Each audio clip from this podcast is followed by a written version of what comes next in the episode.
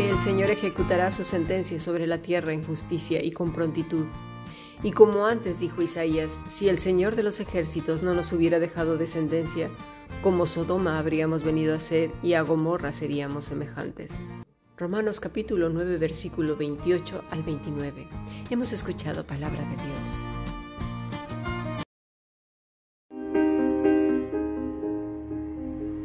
La Fundación Bíblica te invita a participar tanto de esta aula internacional hoy apegados a él, como sus cursos online en mol.fundacionbiblica.com. También adoración de siervos todos los martes a las 7.30 de la tarde España a través de nuestro canal de YouTube. Para cualquier información escribe a fundacionbiblica.gmail.com. Aprendamos juntos del Maestro. Te esperamos.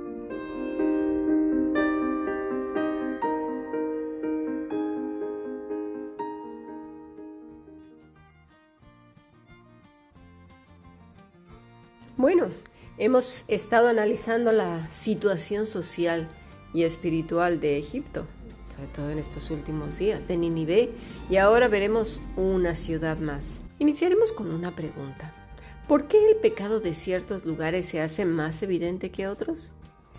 ¿Qué no todos hemos pecado contra Dios? ¿Por qué estas naciones o pueblos son tan visibles a los ojos de Dios? Y veremos que no solamente se trata de pueblos enteros, sino de ciertas personas y sobre todo ya e, al final de los tiempos. Como estuvimos estudiando en el caso de Nínive, el espíritu que movió a la rebelión contra Dios en la vida de Nimrod fue el mismo que permaneció durante años. Y mira, creo firmemente que sigue arraigado a la tierra, al ADN de los hombres que, a su vez, se han estado dispersando por todos los reinos de la tierra. Ahora nos volvemos un poquito más atrás. Nos volveremos a un pueblo que tanto en el Antiguo como en el Nuevo Testamento surge una y otra vez, sale a la luz ese espíritu rebelde, odioso, orgulloso y con una sed de pisotear todo lo que Dios es y ha dicho impresionante. Inspirado sin duda por el mismo rey de las tinieblas, ese no puede faltar en esas salsas tan horribles y envenenadas. Leamos un poco de lo que se dice de ellos el motor de sus almas y de sus pensamientos. Porque por no conocer lo que Dios dice, la gente ha adoptado como verdad lo que el hombre dice y define. Vuelvo a repetir, porque por no conocer lo que Dios dice, la gente ha adoptado, incluso creyentes, como verdad lo que el hombre dice y define. Se ha dicho que el pecado de Sodoma era meramente sexual. De hecho, todas las aberraciones relacionadas con la sexualidad se usa precisamente este término. Pero veamos qué dice Dios en Génesis 13:13.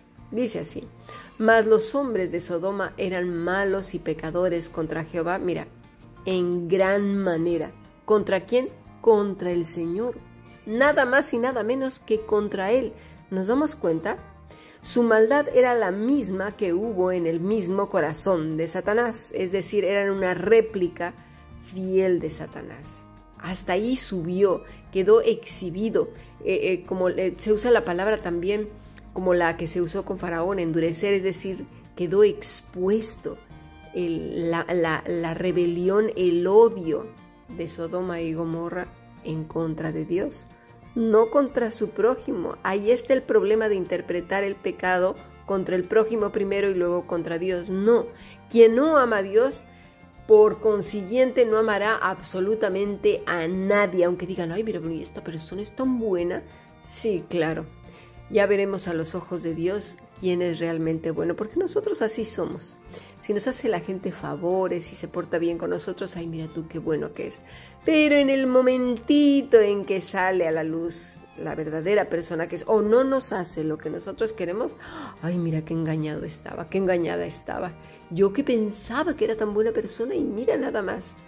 Por eso precisamente somos injustos, porque nos basamos o juzgamos en base a los bienes que nos hacen los demás o vemos que hacen a otros porque nosotros no conocemos el corazón de los hombres. Y peor aún, siendo cristianos, hijos de Dios, que además eso está por verse si no hay discernimiento. ¿Por qué? Porque el que vive apegado a la vid verdadera, que se nutre y se alimenta de Cristo a través del Espíritu Santo que fluye en esa persona, pues claro que tenemos discernimiento. Por supuesto, ahora, unos más que otros, pero por supuesto que lo hay.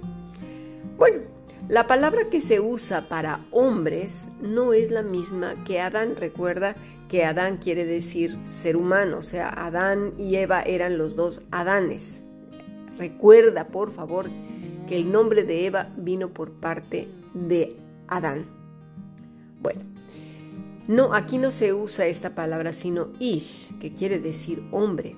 Pero esta palabra, mira, también quiere decir cadáver y tiene sentido, mucho sentido, mucho, mucho. Porque el hombre, una vez que cometió el pecado de alta traición, de odio, rebelión y dejar de escuchar a Dios. Pero dejar de escuchar no quiere decir de que perder el oído, no, no, no, dejar de obedecer, dejar de, poner atención a lo que Dios dice para obedecer a los hombres, pasó a ser un cadáver viviente. ¿A qué sí? Una de las cosas sorprendentes es que nuestras convicciones más profundas en cuanto a la sana doctrina no viene directamente de las escrituras. Y vas a decir, ay, no es cierto. Pues yo te digo que sí es cierto, porque viene de los hombres. Y esto me asusta y asombra porque aunque hemos sido redimidos, los seres humanos somos eso, humanos. Y no hay más inspiración eh, para las escrituras que la que ya se dio, solo la escritura, únicamente la escritura. Y aunque hay ciertas denominaciones que dicen sí, solo la escritura, claro, pero solo de palabra, porque aquellas cosas por las cuales se guían, interpretan y basan todo lo que conocen son los libros escritos por hombres. Exactamente como lo has escuchado, tienen estanterías Qué bueno, hasta se ufanan. Mi biblioteca tiene 700 millones de libros, multiplicados por 9 millones. Yo mis libros y mis libros. Ajá, y tú le preguntas, ¿ah, sí? ¿Y has estudiado solo la escritura? Eh, bueno, sí, pero con, con mis libros. Es decir, la base de la que parten son los libros y no la escritura. Y ese es un grave problema. Pero también es el que dice que lee la Biblia otros 900 millones de veces. O es decir, nada más de corridito, rapidito, para poder competir con los otros. No vaya a ser que tenga 100 millones de veces más y ahora sí un parpadeo más y ya no me da tiempo. Hombre, con esta competición que tenemos a veces entre cristianos, ¿verdad? En lo que es eh, entre lectura de la Biblia, lectura de libros, cursos y, y, oración, Madre del Amor Hermoso, cómo nos encanta competir. Ya me gustaría ver qué es lo que dice Dios al respecto. Dice, de labios dicen unas cosas maravillosas, pero vuestro corazón está súper lejos. Los verdaderos hijos e hijas de Dios no son jactanciosos. Mira, no hay más palabra que, ya, la que, que la que ya está escrita. No hay más cosas nuevas que las que Dios ya ha dado. Y conste Conste que he tenido profesores muy buenos y que algunos ya están en la presencia de Dios. Y hay autores con libros de estudio preciosos, nadie dice que no. Yo misma tengo escritos tres comentarios al Evangelio de Lucas. Pero yo no soy autoridad en cuestiones de fe, de vida, de eternidad, de salvación, de ser o no ser, de hacer o no hacer. Es Cristo, es su palabra y ya está, no hay más. Ya podemos escribir 700 millones de libros, da igual. La palabra de Dios es la máxima, la única autoridad que hay y es nuestra base de partida. Hace mucho tiempo que le di una patada a todo y mi único libro de referencia fue y es la escritura. Mi vida ha sido enriquecida y transformada por Él. A quien sigo es a Él, a quien le rindo toda mi vida y obediencia es a Él, a quien temo es a Él. Mira, al final todos terminamos en una caja dentro de un hoyo, inflados porque el cuerpo entra en un estado de putrefacción. Las vísceras explotan y los gusanos nos devoran. El tiempo nos va transformando todo en polvo. Y pienso, ¿en serio vamos a arriesgar nuestra salvación por eso? Es el colmo, ¿no crees? Nos horrorizamos de los antiguos con las esculturas de piedra que hasta la fecha, por cierto, están intactas y que han pasado hasta 30.000 años y cientos de cristianos depositan su fe en seres humanos que a lo mucho, a lo mucho, mucho, duran 100 años. Pero claro, su fe no empezó cuando tenían 5 ni 10 ni, ni 20 años, sino cuando ya estaban maduritos. O sea, que el momento en que depositaron su fe y esperanza, pues a lo mejor fue cuando estas personas tendrían, pues no sé, 25, 30 años y de ahí pues a lo mejor hasta 70 o 50 o 20, yo no sé. Y luego esas personas que pueden ser perfectamente eh, hermanos entregados y, todo lo que tú quieras, pero son personas, entran pues eso, a la putrefacción del cuerpo y no queda nada. Es una vergüenza, ¿te fijas? Es que de verdad deberíamos de pensar un poco más. Pues todas estas cosas son rebelión en contra de Dios, porque atenta contra el primer mandamiento, no tendrás dioses ajenos delante de mí.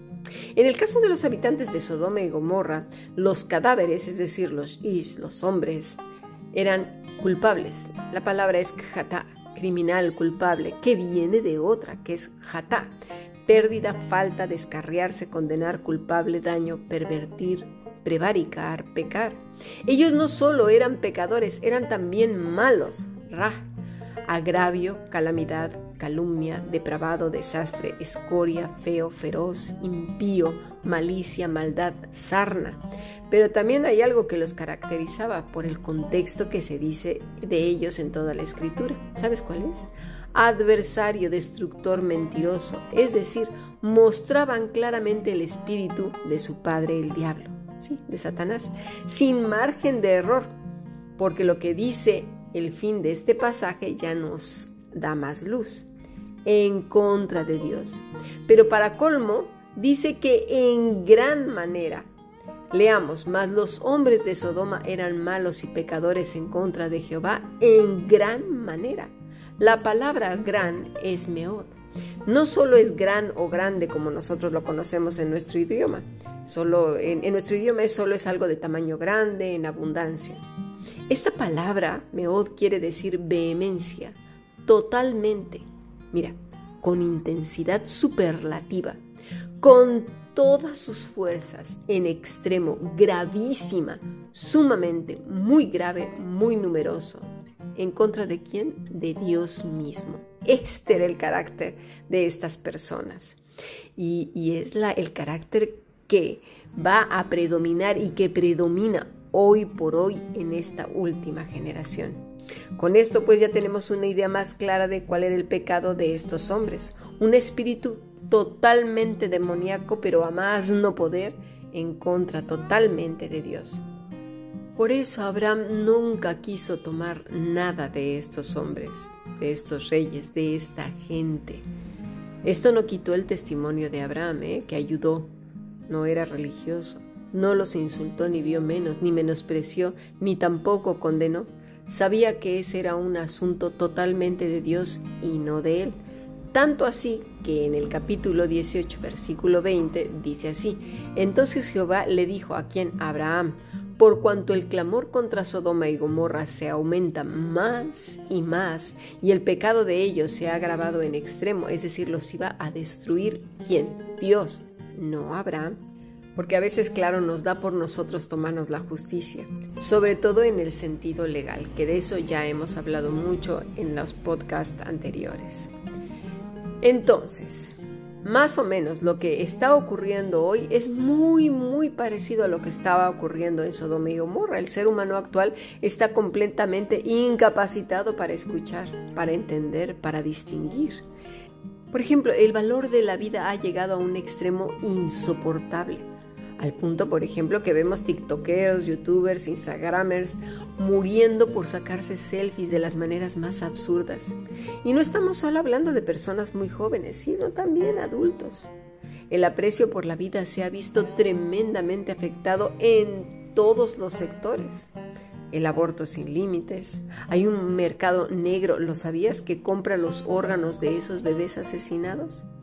Y ahora tienen libertad las mujeres para terminar con la vida de niños.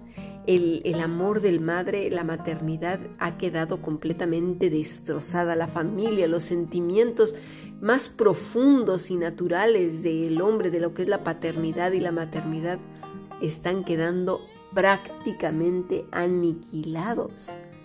La idea de que somos muchos y que hay que limpiar el planeta es cada vez más extendida, al punto que muchos lo afirman sin saber que ellos son parte de esa limpieza, sus padres, sus hijos, hermanos y amigos, y que en el exterminio las técnicas pueden ser diversas y completamente desalmadas. ¿No nos damos cuenta? Que al decir si somos muchos, hay que limpiar la tierra, te estás incluyendo tú, tus seres amados, tus hijos, tus padres, tus hermanos. ¿eh? Y, si, y si acaso contestaras, bueno, pues así es la vida, ahí te tendrías que dar cuenta lo deshumanizado que estás. El, ahí está ese espíritu horrendo que viene precisamente desde antaño, apoderándose de todas las mentes y corazones, de todas las almas de los hombres, siendo eso cadáveres con vida, cadáveres con aliento de vida, algo muy extraño como un zombi, algo así. Bueno, con este concepto tan vacío, tan sensual, porque el Dios de este mundo es completamente sensual, es sin duda y, mira, lo que cuando hablo sensual no estoy hablando de cuestiones sexuales. Sensual es que lo que prima es lo que la persona siente, lo que sientes. Y da igual si es ético o no, moralmente correcto o no, lógico o no, objetivo o no, cierto o no, da igual. Lo que sentimos es lo que nos mueve. Lo que no es comprobable da igual. Si no hay conocimiento tampoco da igual. Y el, el, hecho de enriquecer el intelecto, ay no, qué pereza. Enriquecer el alma, bueno, ya no se diga. La autoridad mayor y única, perfecta de todo cuanto existe va a ser lo que yo siento. Ya da igual si tengo o no tengo razón y no. Dios, ay no, qué aburrido. Eso es para viejas. Y viejas no precisamente de este siglo. Viejas de a lo mejor de hace miles de años. Esta generación se fía de cualquiera que sienta bonito, de cualquiera que es tan lindo, es tan amable, que llore, que actúe, que haga una buena actuación, una buena pantomima de aflicción, de ceniza y levadura porque eso es lo que hacen, mucha levadura, hincharse al punto de parecer verdaderas boyas marítimas. Tengamos cuidado. Vamos a pasar a nuestro siguiente punto.